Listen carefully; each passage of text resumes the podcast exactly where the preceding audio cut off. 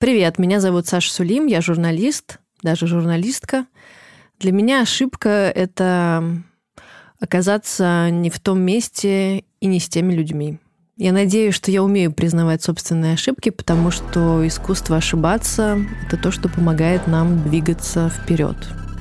Более того, я верю, что не ошибается только тот, кто ничего не делает и ни к чему не стремится.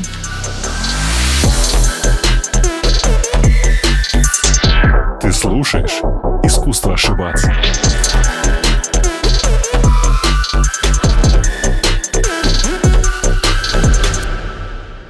Саш, привет. Привет. Большое спасибо, что пришла.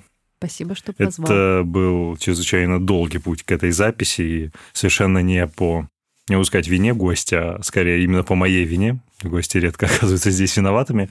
Просто для, для записи мы договорились об этой записи с лета, а потом я жутко продалбывался. Это просто для того, чтобы фиксировать, что я тоже совершаю ошибки. Потому что у меня в подкасте очень мало, я задаю вопросы и стараюсь давать гостю пространство раскрыться.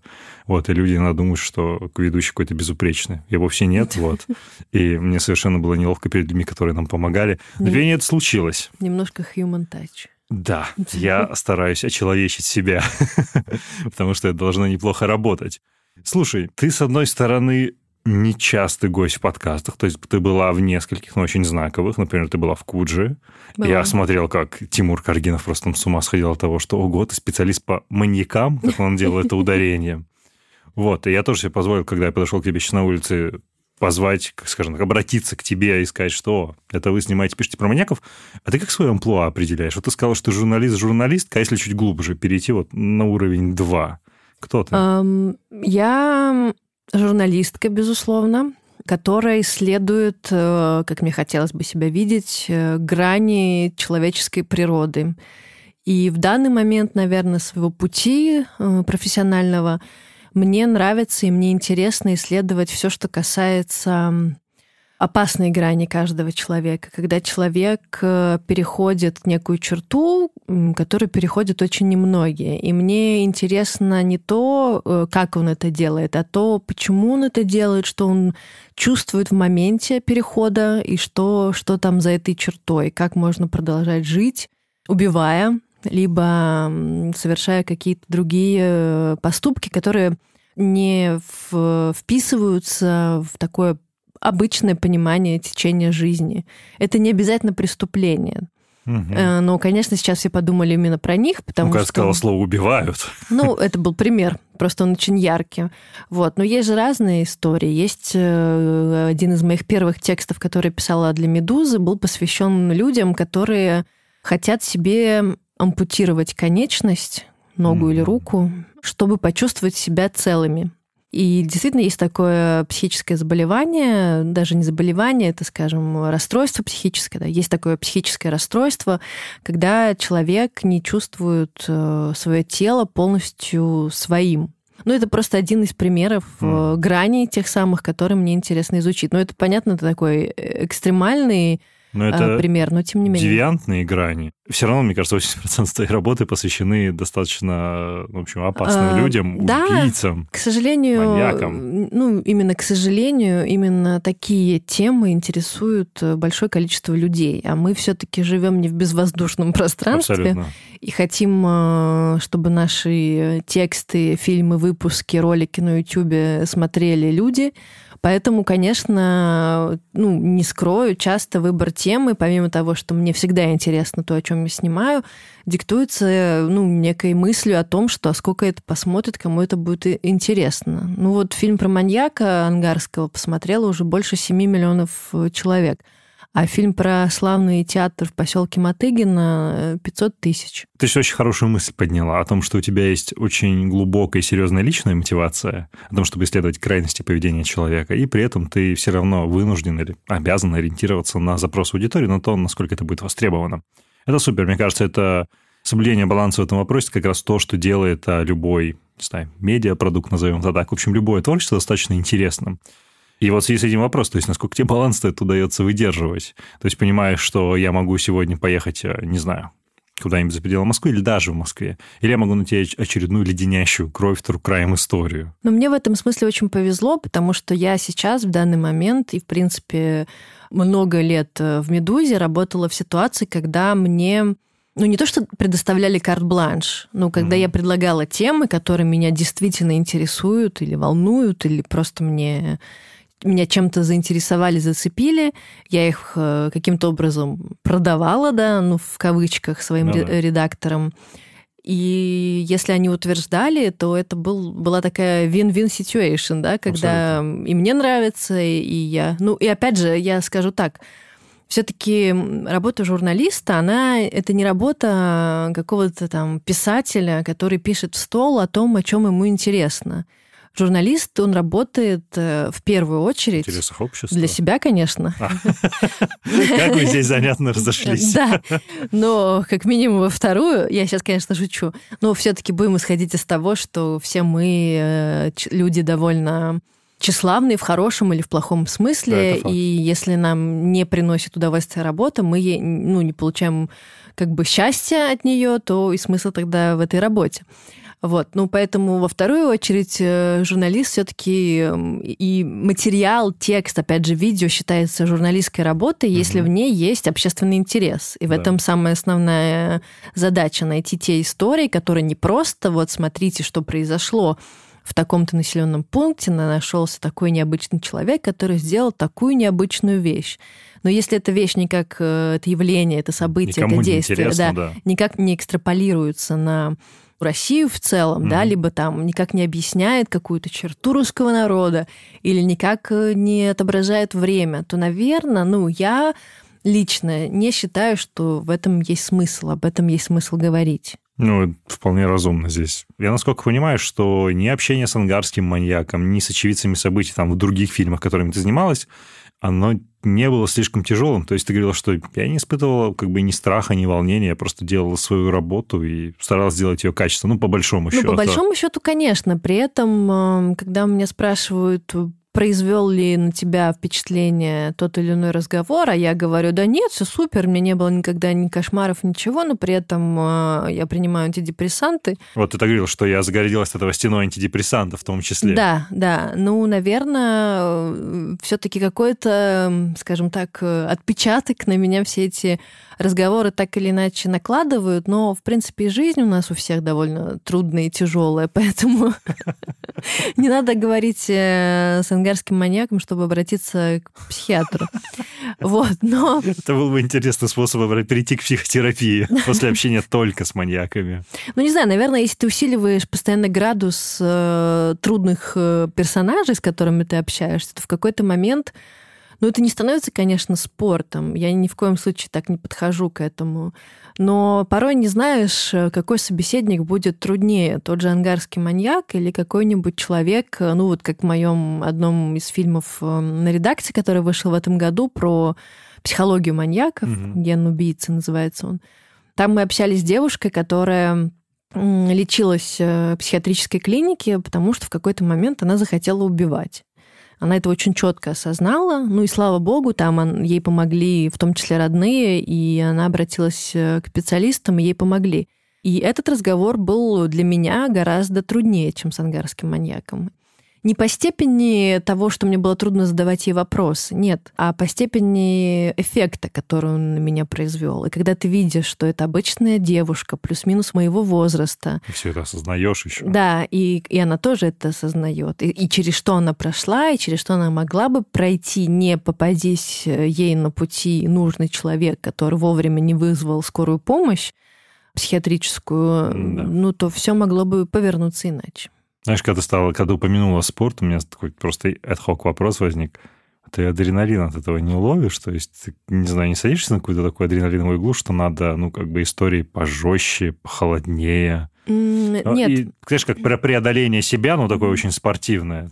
Ну, вот, э, да, это могла бы быть красивая аналогия, но, к счастью, конечно, я не ловлю все-таки от этого адреналин. Ну, не, по крайней мере, я не ловлю адреналин от э, заполучения нового странного человека в интервьюируемых. Очень деликатно ты назвала категорию людей да. странными. Я скорее ловлю адреналин от какой-то комплексной истории, когда ты задумываешь э, какую-то тему, и она складывается, и у тебя получается найти каких-то интересных персонажей. Угу.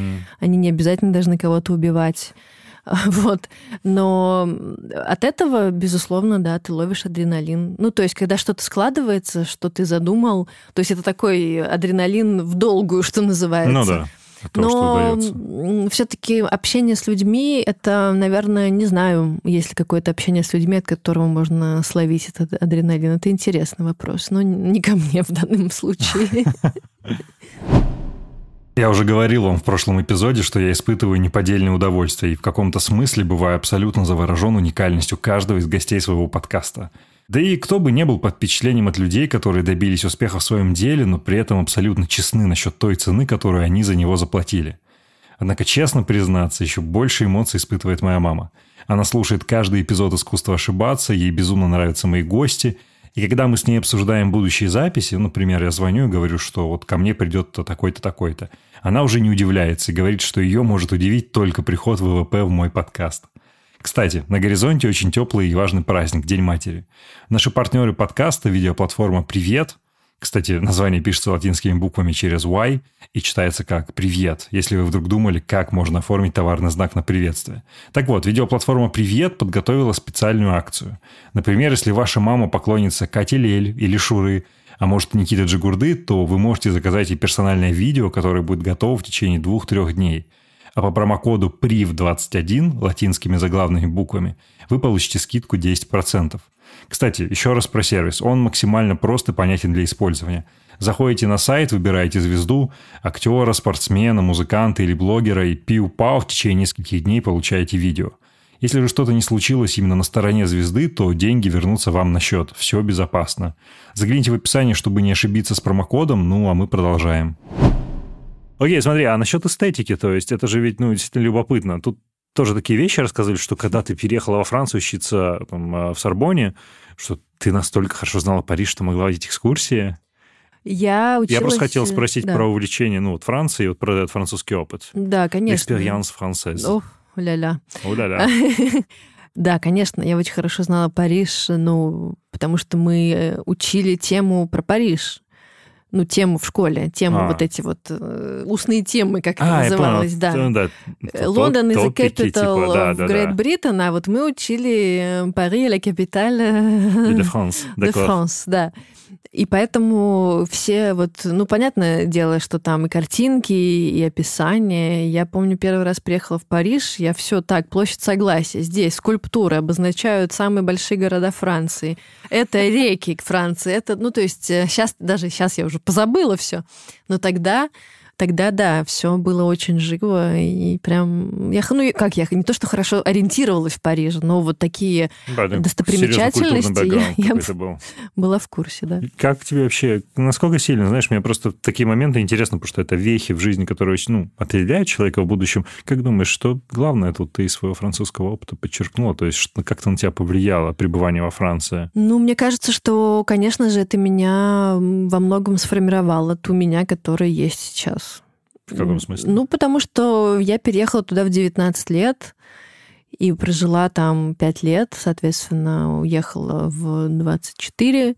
И, конечно, это такие важные годы и студенчества, и, в принципе, взросления. То есть я жила в Минске с родителями в очень таких тепличных условиях. Я не знала, как платить за электричество и за телефон.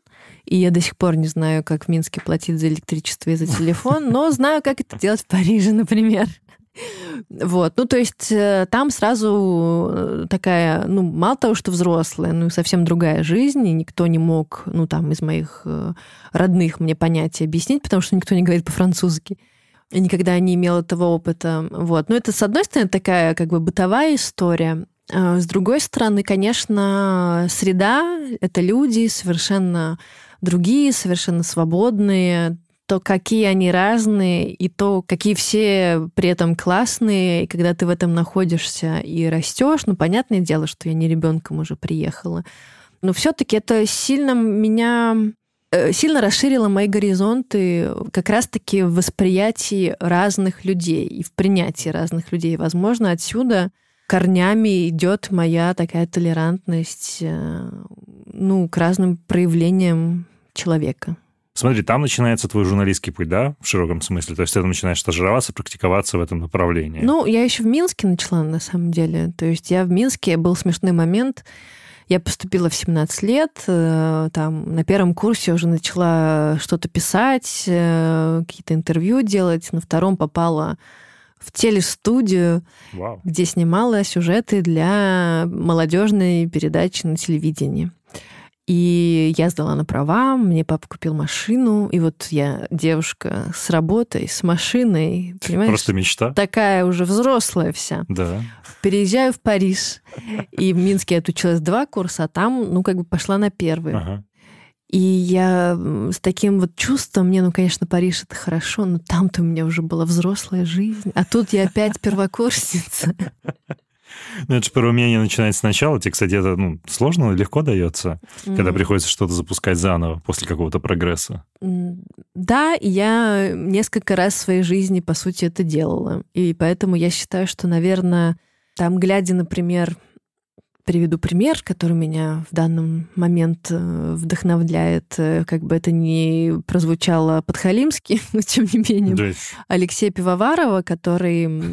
Ты, Это ты звучит подхалимски. Нет, э, Не, про себя можно и не говорить, все и так знают.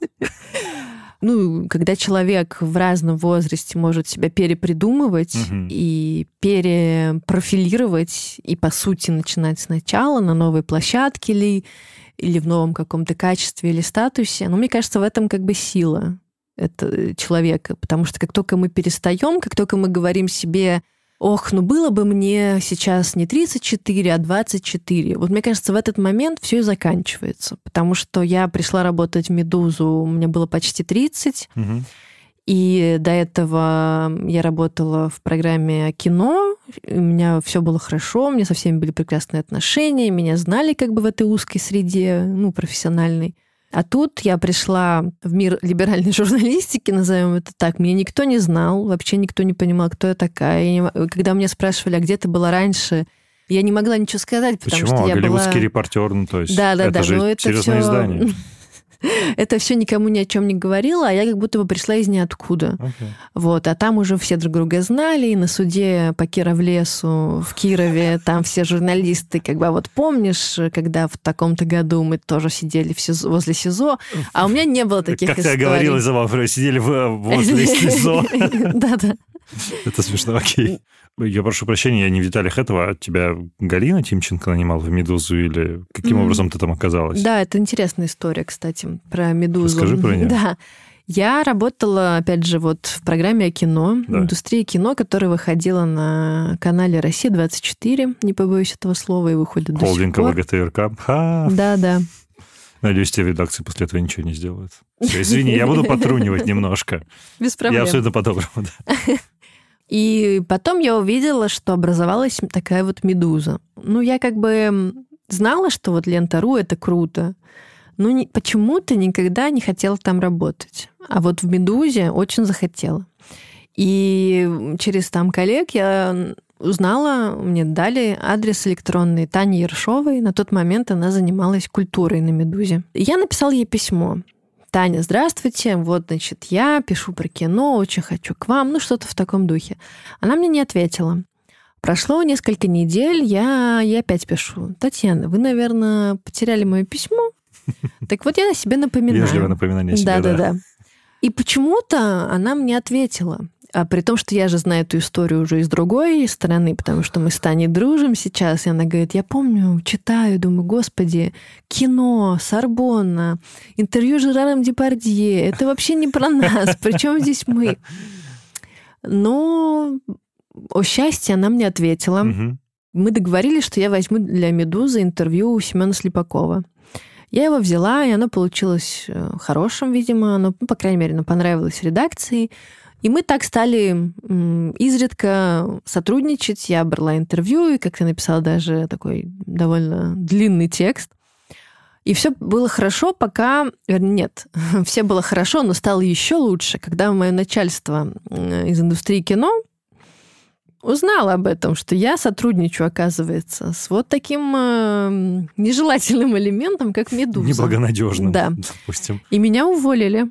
А, Нет, но с другой стороны, это было прекрасно. Меня уволили, я написала об этом Тане, и так повезло, что в этот момент «Медуза» расширялась и искала людей. круто. И Таня передала меня в руки Андрея Козенко, довольно известный журналист еще ленты.ру и коммерсанта. Тогда он работал в «Медузе», и он набирал отдел быстрого реагирования. Мгм. Такие быстрые темы, быстрые репортажи. Вот, он меня попробовал и предложил э, прийти на работу. Так что, ну, как бы, наверное, не без э, разрешения Галины Тимченко, но принимала на работу меня Не-не, Нярна. понятное дело, я просто уточнял. Что это же все равно издание формировалось во многом на личном ну, нетворке самих журналистов, Конечно. которые там работали. Там было тяжело попасть просто так с улицы. Слушай, а насчет а, ВГТРК, то есть теперь мы такую формулировку и озвучили? Мне Ну, вот озвучили что-то типа про то, что мы в принципе не... Ну, надо как бы оговориться, не знаю, сколько это важно, но все-таки, что я не работала на ВГТРК. Ну, я, я работала в продакшене, который делал, Делал эту программу. передачу, да. Но, тем не менее, как бы кого это интересует, что я получаю зарплату в конверте, да. Главное же, что вот мое лицо иногда мелькает в программе, и моя фамилия там появляется. Мне сказали, что ну вообще как бы нехорошо, что ты где-то работаешь. Ну Мгм. ладно, еще мы бы это простили. Но медуза это вообще, ну как бы вот я не помню точно про слова, которые они Понятно, подобрали, но это было было. что-то про, про то, что это недружественные СМИ. Смотри, а ты писала, что у вас а, произошло ну, такое, как я понял, не очень полюбовное расставание, если вот этот период пролистать, который случилось во время как раз начала пандемии. Ну, Да. там. Я планировала уходить из «Медузы». И причем уходить э, к Алексею Пивоварову, который меня А, позвал за несколько месяцев, да. То есть получалось как? Он мне позвал, он предложил делать выпуски для редакции, но я собиралась ехать в Вашингтон писать книгу. Да, я писала Ух свою ты. книгу про маньяка в Вашингтоне. То есть как бы с мыслью о том, что ну, если я не передумаю, если ничего не изменится, то я вернусь и там через какое-то время перейду в редакцию. Мгм. Но жизнь распорядилась иначе. Я просто получила письмо от главного редактора, в котором он мне предлагал э, перейти на, в режим фриланса и ну, писать тексты вот э, в моем графике, в моем ритме и получать как бы за них отдельные какие-то гонорары.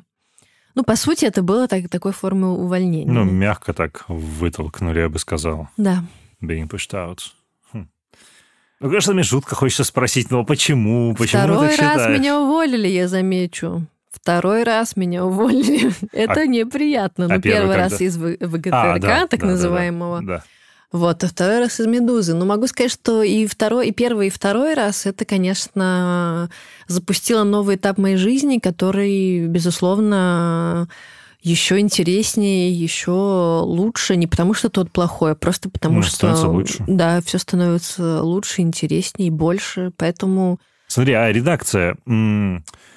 Я не регулярный зритель редакции, но я время от времени смотрю твои фильмы, это не подхалимство. Потому что, ну, мне YouTube их дает алгоритмы, любопытные темы, я смотрю. Естественно, я смотрел фильм про маньяка, я среди тех 7 миллионов человек, я смотрю иногда новости э, самого Алексея, Мгм. Но там другие какие-то форматы, которые существуют, я не смотрю. И я очень плохо знаком с этим проектом. Сколько людей его сейчас делает? То есть сколько вот ваша команда, компания? Ну, вообще, проект «Редакция», наверное, человек э, 25-30 уже делает. Да, наверное, даже не учитывая каких-то ребят на фрилансе, которые там делают только графику, например, либо только То есть это практически постоянные ну, сотрудники, назовем да, это так. Да, да, да. Ну, то есть, все-таки редакция много производит всего. Да, то есть, и э, регулярность редакция- очень высокая. И регулярность э, есть. То есть, у нас выходит три э, выпуска в неделю. Да. Я правильно понимаю, что у нас на доходы это как раз реклама, которая размещается Да. в этих эпизодах? Да. А дальше как бы у вас есть зарплата или вы просто как-то делите это все? Ну- просто интересно, когда такое количество больших, ну, большое количество людей и реклама сосредоточена в одном проекте, как это распределяется? Ну, как в одном проекте. Ну, Реклама же под каждый этот выпуск продается, понимаю, да? А, Это, во-первых. Во-вторых, эм, у каждого из сотрудников свои какие-то условия. В основном это люди на зарплатах, на фиксе неком. Мгм. В моем случае это ну, некий гонорар за, за выпуск. А, ну то есть ты производишь вот что-то большое. Да. Ты, по сути, как независимая единица внутри редакции действуешь в каком-то смысле? Ну, в каком-то смысле можно так сказать, ну, как независимая. То Ну. есть, когда я работаю над темой, э, к ней подключаются в том числе продюсеры, которые на фиксе в редакции, операторы, которые на фиксе в редакции, расшифровщики, которым платит Понятно. редакция. Ну, то есть, э, ну как, не совсем Ну, не зависит. То есть, они мне предоставляют Я имею очень виду много всего. услов, коммерчески условно, в каком-то смысле, Ну, говоря условно- исключительно про тебя. Да, если говорить обо мне, то есть у меня нет ни KPI, в том смысле, что я не обязана каждый месяц э, выдавать что-то. Ну, потому что я, опять же, повторюсь, Ну, это большое деньги производство, за- во-первых. Да. Ну, потому что есть еще что-то вокруг. А в чем как бы информационная метамиссия редакции? То есть, знаешь, смотря условно на... Сейчас буду спекулировать, да, в каком-то смысле. Но смотря, например, на теле- а, телеканал, на YouTube-канал а, там, Ксении Собчак, ну, там метамиссия вполне понятна. То есть Ксения освоила производство контента еще в одном формате. Она умеет отлично интерпретировать новости в своем стиле, и как там, там очень явный, сильный личный бренд. Прям такой вот абсолютно вертикальная история. А, смотря на редакцию, ну, то есть Алексей дает пространство другим журналистам участвовать, существовать, и они делают регулярные форматы. Ты отличный пример этого. И как-то совершенно непонятно. То есть, ну, вы же наверняка какую-то все равно чувствуете общность, если бы ты попробовал ее сформулировать словесно. Как бы ты ее описала? Ну, мне кажется, что метамиссия — это телек в хорошем смысле на Ютубе. Ну, все-таки Алексей выходец э, с НТВ, Мгм. и он э, плоть от плоти, что называется, от того самого НТВ, в которое, ну, как минимум я, но еще очень многие люди влюбились в детстве, в юности. И потом этот миф, на самом деле, подогревал нашу мечту стать журналистом и работать как те самые журналисты с Мгм. НТВ. И в случае Алексея, мне кажется, что у него получилось э, как будто бы... Ну, скажем так, сейчас, если мы посмотрим то НТВ, там те спецрепы э, какого-нибудь Андрея Лошака, это все очень хорошо по-прежнему. Но все-таки мы понимаем, что время изменилось, YouTube это не телек, смотрит по-другому, и нужно так или иначе ну, меняться.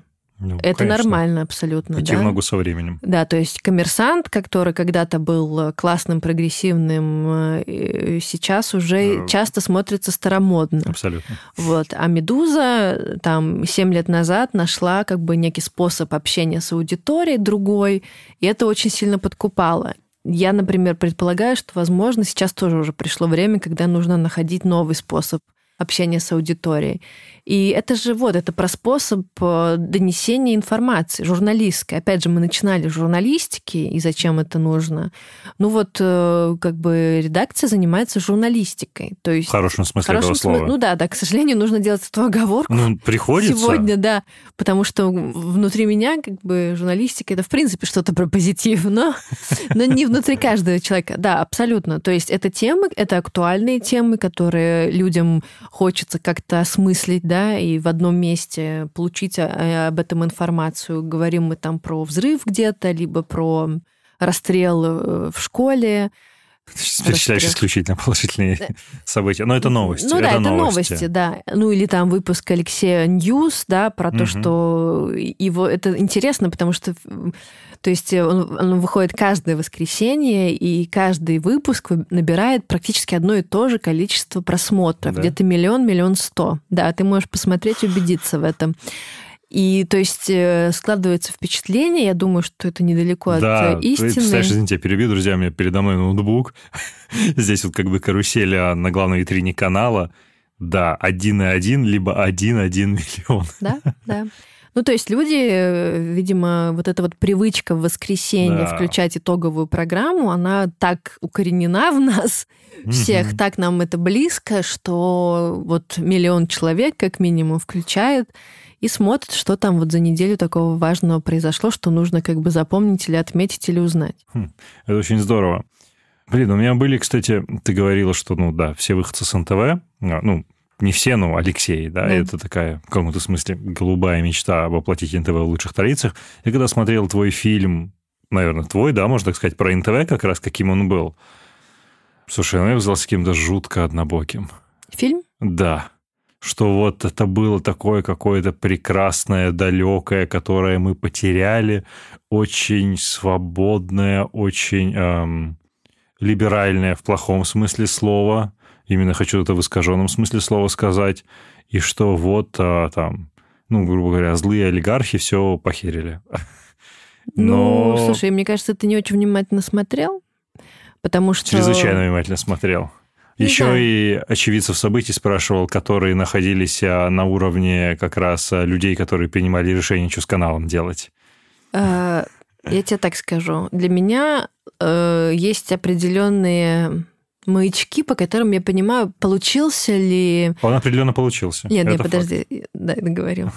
Для меня есть определенные маячки, которые мне указывают, получился там выпуск или текст или нет.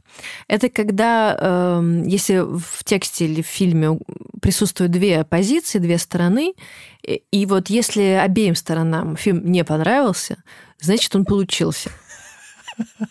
И вот я могу сказать, что Прекрасно. я что с одной, что с другой стороны э, прямо или косвенно э, как бы выслушивала или мне там передавали какое-то недовольство. Ага. Потому что, ну, я не знаю, каждый же видит то, что хочет видеть часто. Это да? правда. Для меня было очень важно в этом фильме показать да, какую две цель стороны. ты преследовала? То есть дать э, позицию обеим сторонам высказаться? И воспроизвести хронологию событий? Цель этого фильма? Ну, да. Цель этого фильма, ну, НТВ — это большой миф. И сейчас, опять же, выросло поколение, которым сейчас 20. Для них НТВ ментовские это войны, ментовские войны, ты не поверишь, русские сенсации.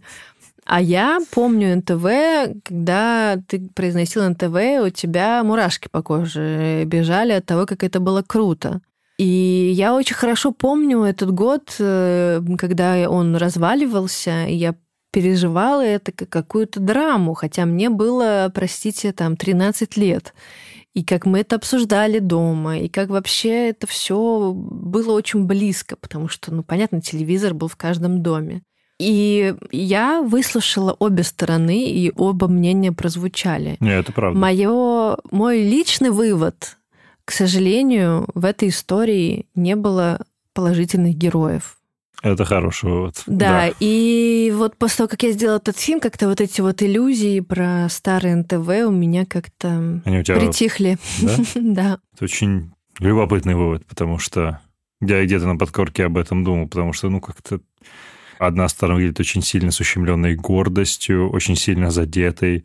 Другая сторона действует исключительно в своих там, финансовых бизнес-интересах. И это вот, ну, короче. Да? Да, все выглядит очень как-то неприятно одинаково. Окей. Okay. Блин, я очень рад, что ты сказала под запись.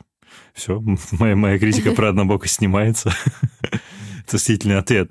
Ну, слушай, вот, кстати, развивая дальше мысль про то, что тебе так или иначе приходит какой-то фидбэк, люди реагируют на тот, прошу прощения, контент, который ты делаешь. Как у тебя с а, ростом самооценки, назовем это так? Ты стала чувствовать себя в каком-то смысле... Ну, в плане, ты смотришь, ты думаешь, блин, я безвестна, люди за мной следят. Я что, может быть, я даже селеба. То есть как ты это все воспринимаешь? То, что действительно фидбэк приходит, а тебе знают, твоя персона мелькает так или иначе в средствах массовой информации, и ты фигура. Слушай, ну мне правда это дико приятно слышать от тебя, и я сейчас ни, никаким образом не кокетничаю, потому что, ну как сказать, эм, на данном этапе, по крайней мере, это мне совершенно не мешает, и это скорее меня подстегивает, и мне дико приятно. Мне дико приятно, когда ко мне люди подходят э, и говорят э, спасибо вам, там мы смотрим вас и, и все, и, и дальше идут, как бы это прямо супер момент, который может сделать мне день, ну потому что ты понимаешь, это важно для журналиста, конечно же, для человека, который производит контент, что этот контент, э, ну, кому-то нужен. Находит свою аудиторию, да. Да, и поэтому, скажем так, э, я пока к этому отношусь сдержанно, то есть я фиксирую это, конечно, когда ко мне подходит, мне приятно, я благодарю, все супер. Но я надеюсь и я стараюсь, чтобы это никак не влияло на мою самооценку в том смысле, что типа, а, что бы я не сделала, все, зашибись. Ну, нет, конечно, да, то есть я, ну, Мне надеюсь, кажется, что, что я с легкой не... настороженностью к этому относишься. Все еще пока. Не знаю, мы привыкли о каких-то историях говорить, и она проснулась знаменитой. Да? Ну нет, это же не история про меня, я же не проснулась знаменитой, да, то есть это же Ты все как бы... знаменитой. Это как бы происходило как-то, ну как постепенно. Когда я писала в «Медузу», мне тогда уже приходили какие-то там сообщения от людей в ВКонтакте, например, «Спасибо вам за ваши тексты», там, да, или там... Ну то есть э, уже тогда Ну, понятно, я, я получала какое-то... было да, как-то.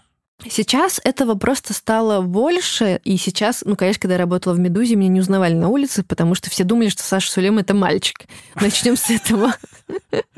И когда вышел фильм про маньяка, все такие, ой, а, мы думали, что это мальчик, да. Нет, сюрприз. Это просто супер интересно именно говорить с людьми, у которых а, это слава, ну, назовем это так, окей, известность накапливается постепенно, Ну и да. просто как меняется их отношение к а, вещам вокруг них. Потому что действительно, ну, большая часть из них относится к этому с какой-то настороженностью. Просто в какой-то момент происходит некий скачок, например, появился видеоконтент, люди узнали, как ты Мгм. выглядишь, они стали подходить. И, ну, как бы далеко не всем удается в хорошем смысле просто принять эту успешность, известность и расслабиться. Все так немножко, ну, как будто чураются, типа, что, ой, блин, меня правда узнали? Мне кажется, что есть такой момент, я не могу сказать, что я это ощутила на себе, но так как я, безусловно, об этом думаю, о том, как эм, выносить это бремя, э, нет, ну это я сейчас шучу, конечно, ну то есть как справляться с этим, когда ты такой же человек, как и был вчера, но только почему-то тебя вдруг э, там кто-то начал узнавать на улице. И я смотрела интервью, ну, не знаю, уместно ли это привести как пример, с Катей Варнавой, Мгм. и она мне дико, Отличный пример. дико нравится вообще. И, Она трудоголик, который добился очень больших успехов. Да, и как она как раз-таки про Славу говорила, что когда закрыли Comedy Woman, она как будто бы почувствовала, что ее стали чуть меньше, не то что чуть меньше узнавать, но она как бы немножечко заволновалась, что а вот вдруг меня там забудет такая большая Мгм. аудитория, да, потому что, понятное дело, мы не сравниваем аудиторию YouTube и, ауди- да, и аудиторию телевизора. Я задумалась о том, что, наверное, чем больше у тебя этого, больше узнаваний, тем ты крепче подсаживаешься на эту иглу. Твоя известность становится твоей валютой. Чем более ты известен, тем больше тебе заплатят за то, что ты провел корпоратив или провела. Да, тем да? более дорогой рекламный контракт. Да, Да. безусловно. В моем случае, как бы речь как бы не об этом. Ну, то есть э, тут скорее ты много поработал, вышла с каждым новым видео, ну, как будто бы там, да, людей, которые так или иначе тебя узнают, Становится становится больше. да. И в этом плане, ну, то есть, ну, работа, она же как бы тоже эволюционирует, ты же тоже растешь, как бы. Конечно. И появляется больше каких-то предложений. Да, это как бы какой-то бонус, приятный бонус. И, ну, конечно, Но не нужно позволять ему стать самоцелью. да, да, это, это абсолютно так. Ну, потому что потом, ну, это опять же, это про журналистику все-таки, чем мы хотим заниматься, журналистикой или светить э, таблом. Здесь я впрок бы сослаться на одно емкое выражение скриптонита из интервью с Юрием Дудем. Я думаю, ты поняла, о чем идет Да-да. речь, когда он говорил про церемонию жуки. Вы можете прогуглить. Там есть прекрасный фрагмент, где он называет это парадом торговли лицом, скажем так. Окей, это интересно. Ну смотри, круто, что ты сказала, ну или ты подразумевала, что это не должно стать, стать самоцелью. То есть у тебя пока, я предположу, не возникает мысль, что я настолько самостоятельная единица, что я там должна двигаться там. То есть у тебя как бы я ну, не превалирует над командной работой, ты не позволяешь этому, как сказать, вырываться наружу, или, может, у тебя уже сформировались какие-то демоны от известности, что такая, да, блин, я сделаю это одна. Зачем мне кто-то нужен? А в смысле над, командной работой? Ну, я же не могу все сделать сама. Все равно это команда, да? Ну, То вот есть у меня операторы, у меня что- монтажер. Я видел примеры, когда, там, не знаю, просто поступает огромный контракт, человек такой, типа, а зачем мне делите деньги, я сделаю сам, и он надрывается, или она надрывается, потому что, да, как ты искала, что есть монтажеры, есть съемочные там команда. Нет, у меня Я, таких может, плохо мыслей не- сартикулировал вопрос, но Ты уловила мысль? Да-да-да, я уловила мысль. У меня таких мыслей не возникает, потому что я очень ценю команду. Я еще здесь не вспоминала, но вспомню. Сейчас же моего оператора и режиссера монтажа, с которым мы снимаем и монтируем все мои выпуски, как Игорь Ясаков его зовут. Его зовут. Игорь, shout-out. Да, Игорь. Это классная работа. Молодец, да. И мы с ним... Э, так получилось, что мы встретились впервые в, в аэропорту, когда летели в Иркутск снимать «Ангарского маньяка», да.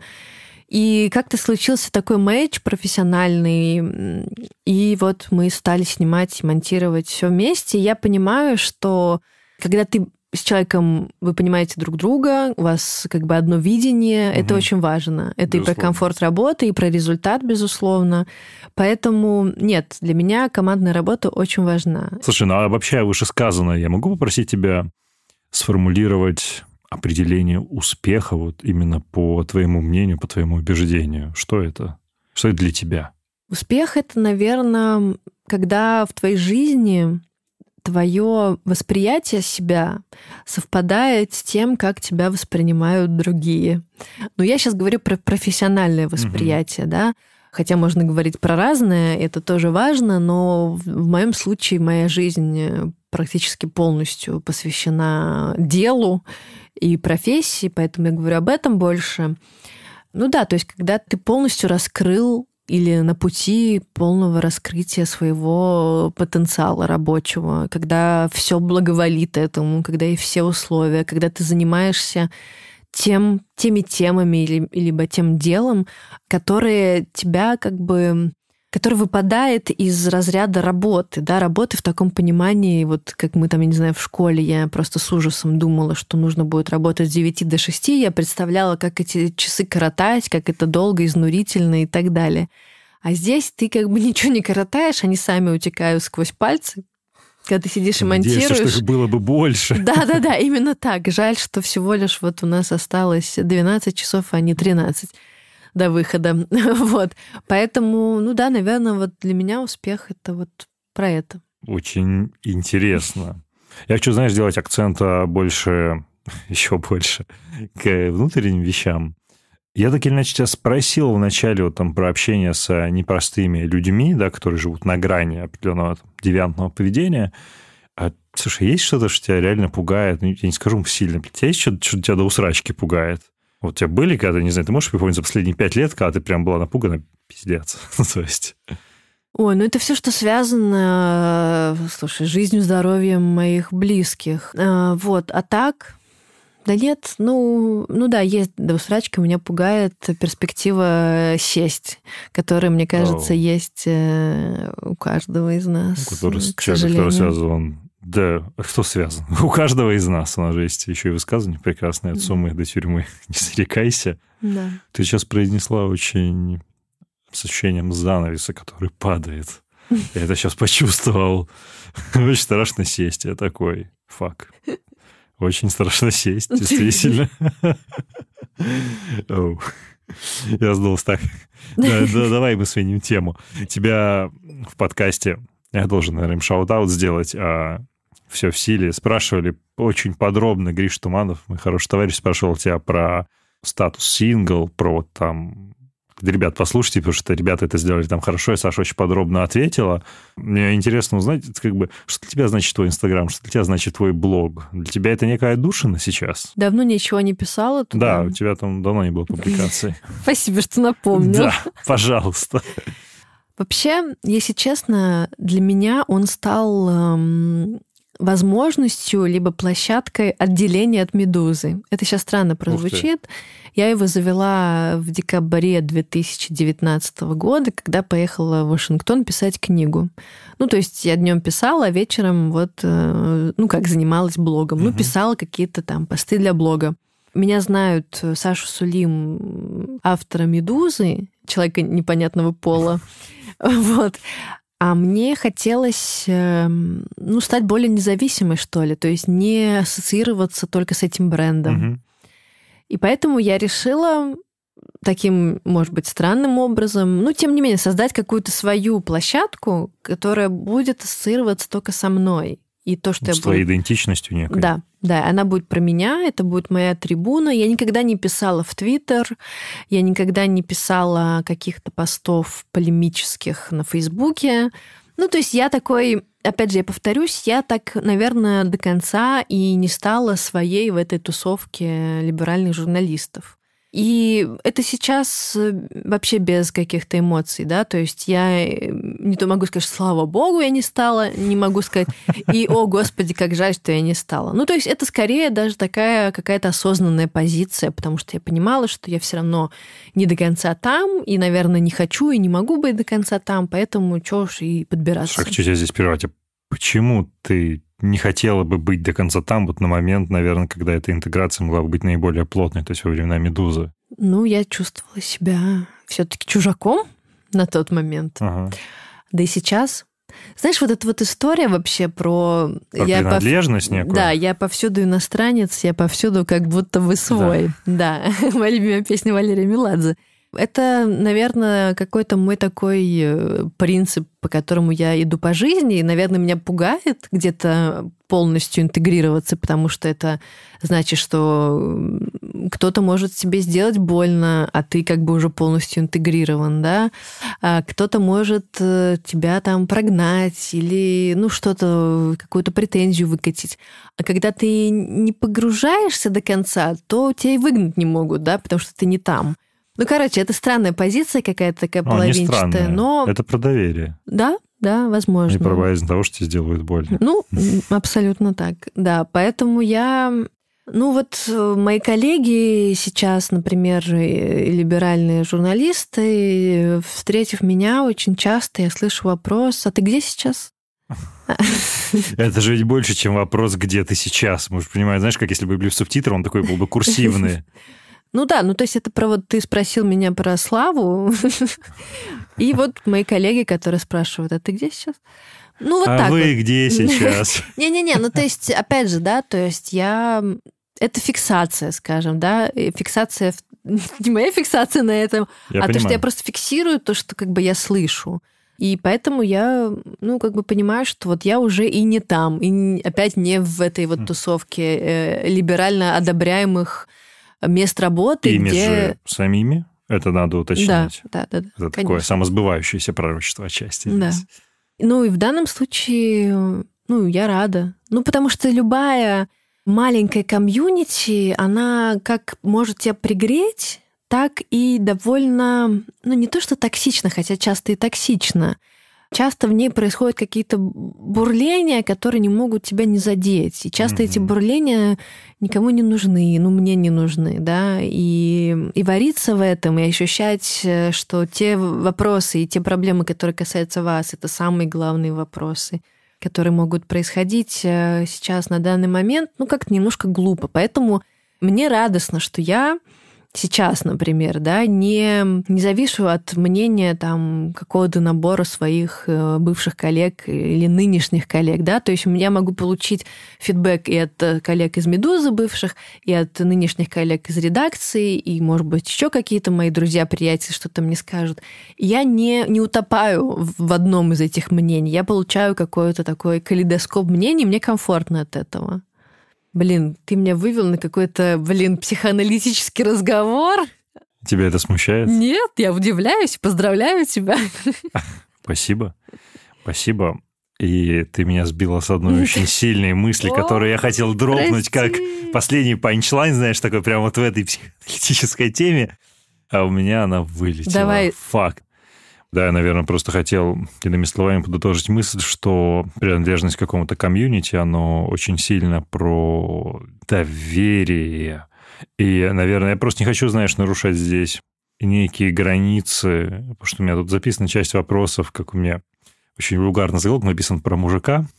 Да, без проблем. Я, знаешь, у меня мало вопросов, которые, наверное, Не, я могут не- меня я- смутить. И я, это не про смущение, это именно про бестактность общую, но, наверное, я не мог бы, я учитывая, что я сейчас скажу, а не провести некие такие параллели с тем, что, ну, вот это вот доверие, принадлежность комьюнити и опасение, что они могут тебя как поднять, так и сделать очень больно, должно быть, я захеджирую с модальностью, имеет место здесь и в, в том статус сингл, который ты называешь.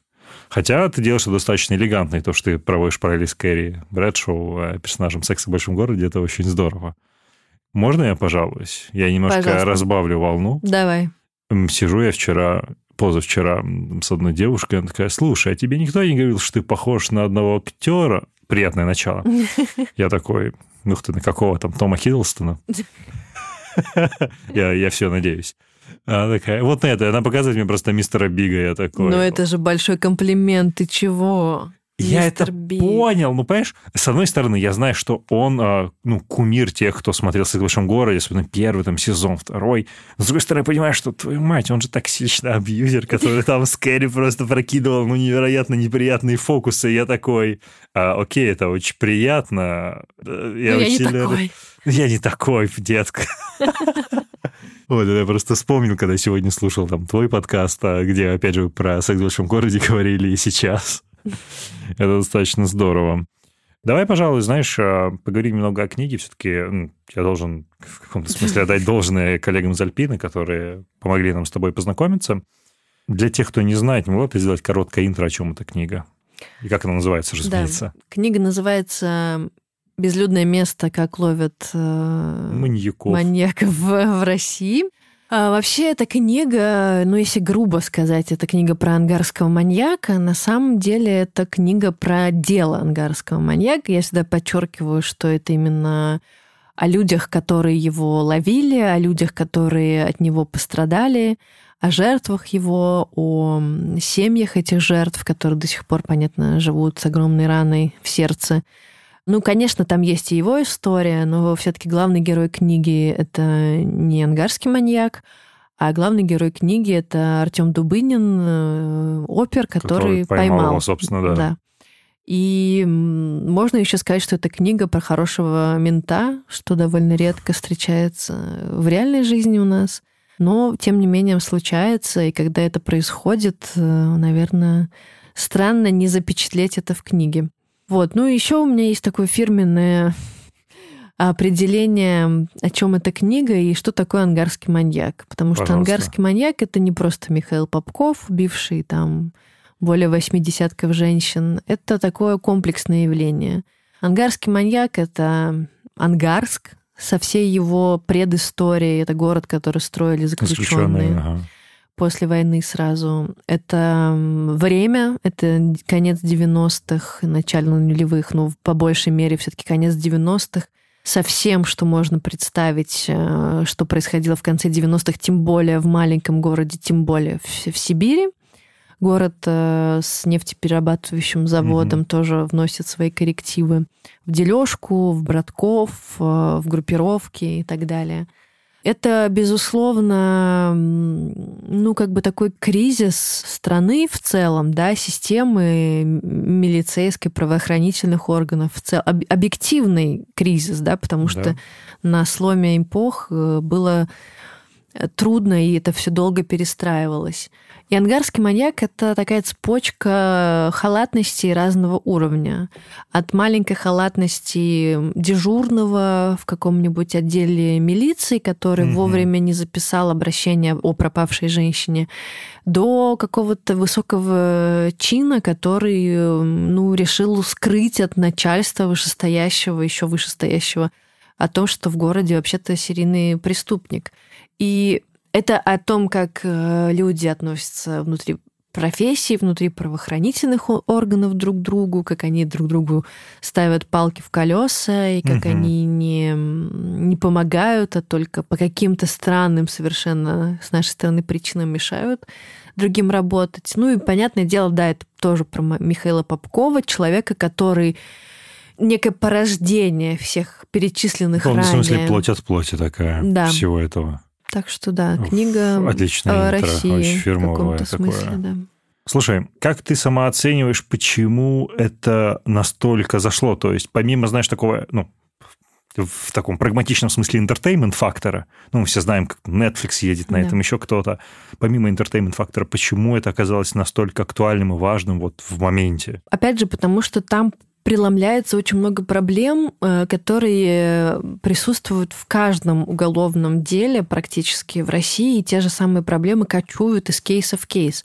Какие это проблемы? Это то, что люди на местах настолько загружены работой, либо настолько черствые, настолько затюканные работой, не хотят на ранних этапах распознавать преступления. Я сейчас, опять же, да, это можно применить э, к другим маньякам, о которых пишет Сейд Холод, да, о каких-то других преступлениях, которых пишут все вокруг.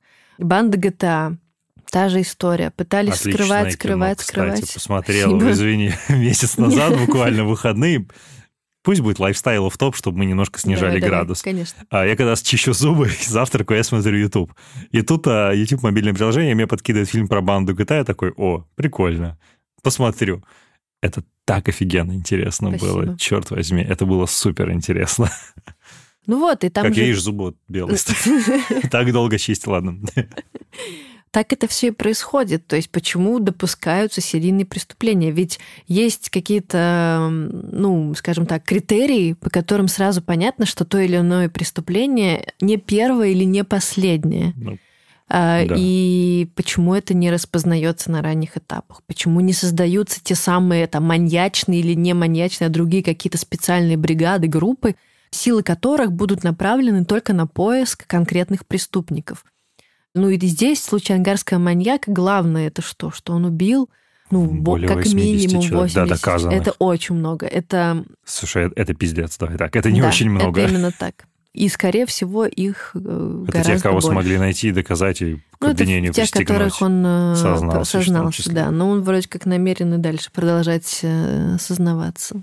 И это все-таки очень долгий срок. Он, его первое преступление он совершил в 92 году, а посадили его, вернее, арестовали его Верно. в 12 12. Ну, когда, Это я так долго. понимаю, когда стали тесты ДНК доступны, Да. этот, смогли там его генетический материал проанализировать. Да, я, я смотрел, это, это, это... Это ужас, я немного растерялся. Там, опять же, в начале Куджи подкаста, то есть э, Коняев с Каргиновым неплохо разогнали, что, типа, в Америке это стало частью национальной культуры, в каком смысле поп-культуры. Давай так, говорить, не национальная, а поп-культура, американской поп-культуры, потому что ну, там, истории экранизируются, true crime подкасты становятся шоу. Ты бы хотела, чтобы в России это как-то в массовую культуру проникли все эти А разве истории? это не проникло? Слушай, вот мы вспоминали то, на чем мы росли. И мерились, э, да, э, Андреем Губиным и Земфирой. Ну, а У нас есть общий криминальная знаменатель. Россия... Да, криминальная Россия — это музыка, этот голос, э, эти... Да, эти страшные... Ну вот, ты без подготовки можешь э, напеть, Конечно. понимаешь? Ну, то есть мне кажется, что это, в принципе, АЧП, да, которые как зарядили там в конце 90-х, так вот оно в разных конфигурациях Да, везде продолжает выходит. жить. И человек может быть не подписан в Телеграме на любую, на любую СМИ, но будет подписан на ЧП и дальше название своего города.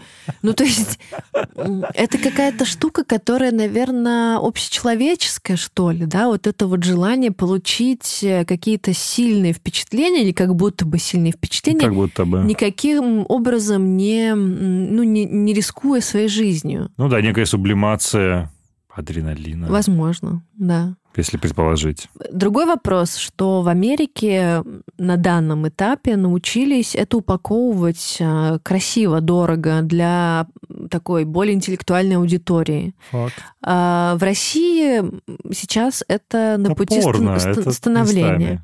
Не, ну слушай, топорно, да. Я помню, что до первого текста про ангарского маньяка у меня лично, опять же, я не говорю, что этого не было, но Ага. я, по крайней мере, не находила или не искала текстов, где бы о преступлениях писали, как мне бы это виделось, как мне бы это хотелось. Я читала это в «Комсомольской правде», в «Московском комсомольце», на сайте News.ru.com. У всех них есть как бы хорошие источники Мгм. И в правоохранительных органах. Поэтому у них Безусловно. всегда были какие-то жареные подробности и так далее. Соответственно, у них была информация, но она была так всегда написана и была не очень. преподнесена, ну, всех тошнило.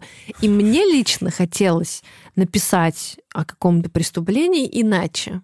И я думаю, что таких людей, как я, ну, какое-то количество, потому что кого не спроси, все любители маньяков и истории про маньяков. А, окей, слушай, плавно подбираемся к концу. Очень комплексный разговор был.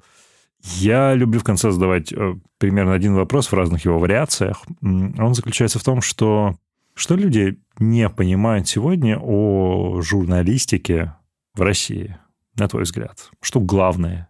General Public недопонимает или не понимает о журналистике в России, по твоему мнению? Ох, это комплексный вопрос, потому что мне кажется, основная проблема сегодня журналистики в России, что журналист э, звучит э, не гордо. Что когда ты представляешься журналистом, знаешь, я где-то писала, ну, неважно, писала, не писала, господи, кому это важно вообще, писала или не писала. Ну, в общем, я, я, я вспоминаю, что когда я там в девятом классе решила, что я хочу быть журналистом, когда я видела в тексте где-то написанное слово «журналист», это сознание, что когда-нибудь я смогу себя называть журналистом, так. да, у меня буквально бежали мурашки по коже. Это круто. Вау. А сейчас, эм, ну, наверное, когда люди видят это слово или слышат, что кто-то журналист, это никого не, не восхищает, не пробуждает интереса, скорее вызывает какое-то пренебрежение. Mm. Я помню, у меня есть одноклассник, с которым мы до сих пор общаемся, и когда я поступила на журфак в Минске, а потом уезжала в Париж учиться на факультете кино, он мне говорил, ты знаешь, Саш, я рад, что ты вот э, едешь учиться на кино, потому что вот журналист, я так расстроился, что вот ты будешь журналистом, все-таки такая работа продажная. Я тогда как-то опешила, я даже не поняла, почему. Ну как же? А как же Леонид Парфенов? А как же там Андрей Лошак? Алексей Пивоваров, в конце концов. Вот. Ну, одним словом, к сожалению, профессия разделилась и, наверное, так было всегда. Всегда есть хорошие работники, хорошие машинисты, хорошие повара, плохие повара и плохие машинисты. Также и журналистикой. И, и мне кажется, может быть, э, вот это э, общество наше, аудитория в глобальном смысле не понимает, что журналистика это про разное. И понятное дело, что там говорит, что вот это вот не журналистика, то, чем занимается, я не знаю, Life News, то, чем, чем занимался, или там, что, чем занимаются пропагандисты с первого или второго канала. Но все равно это, это сложно как бы вот так вот э, разделить эти понятия. Угу. Поэтому все, всех нас называют журналистами одним словом. И, наверное, важно понять, что ну, нужно если ты там решаешь, говорить тебе с каким-то журналистом или нет, нужно пойти чуть дальше и разобраться, откуда тебе человек пишет. иногда он тебе пишет из такого места, что лучше ему не отвечать на сообщение, а иногда, ответив на это сообщение, ты можешь, э, ну, в хорошем смысле помочь себе, если, например, ты человек там против тебя выдвинуты обвинения, например, да, какие-то, либо помочь другим людям, которые окажутся в подобной ситуации. Ну а дальше уже, да, каждый решает, понятно, сам. Вау. Это, это восхитительный ответ, слушай. Невероятно приятно было с тобой поговорить. Это была Саша Сулим, Саш. Просто лучи любви, добра. Спасибо. Я в полнейшем восторге, в полнейшем удивлении. Не предполагала, что будет такой интересный разговор. Не принимай на свой счет, но просто не Серьезно. При... Нет, я к тому, что мое сомнение, а, мое сомнение не принимаю на свой счет, потому что было столько уже разговоров, и да, какие-то, знаешь, вопросы про то, ну вот как вы решили писать Что тебя маньяков? вдохновляет? Да, вы же такая утонченная. Вот как же вы про маньяков-то? Вот, в этот спасибо. момент ты становишься маньяком. спасибо, что не было э, этих вопросов, а были классные, крутые, и вообще было супер дико приятно. Вы слышали это? Вы слышали? Класс, Саша, огромное спасибо тоже. Все.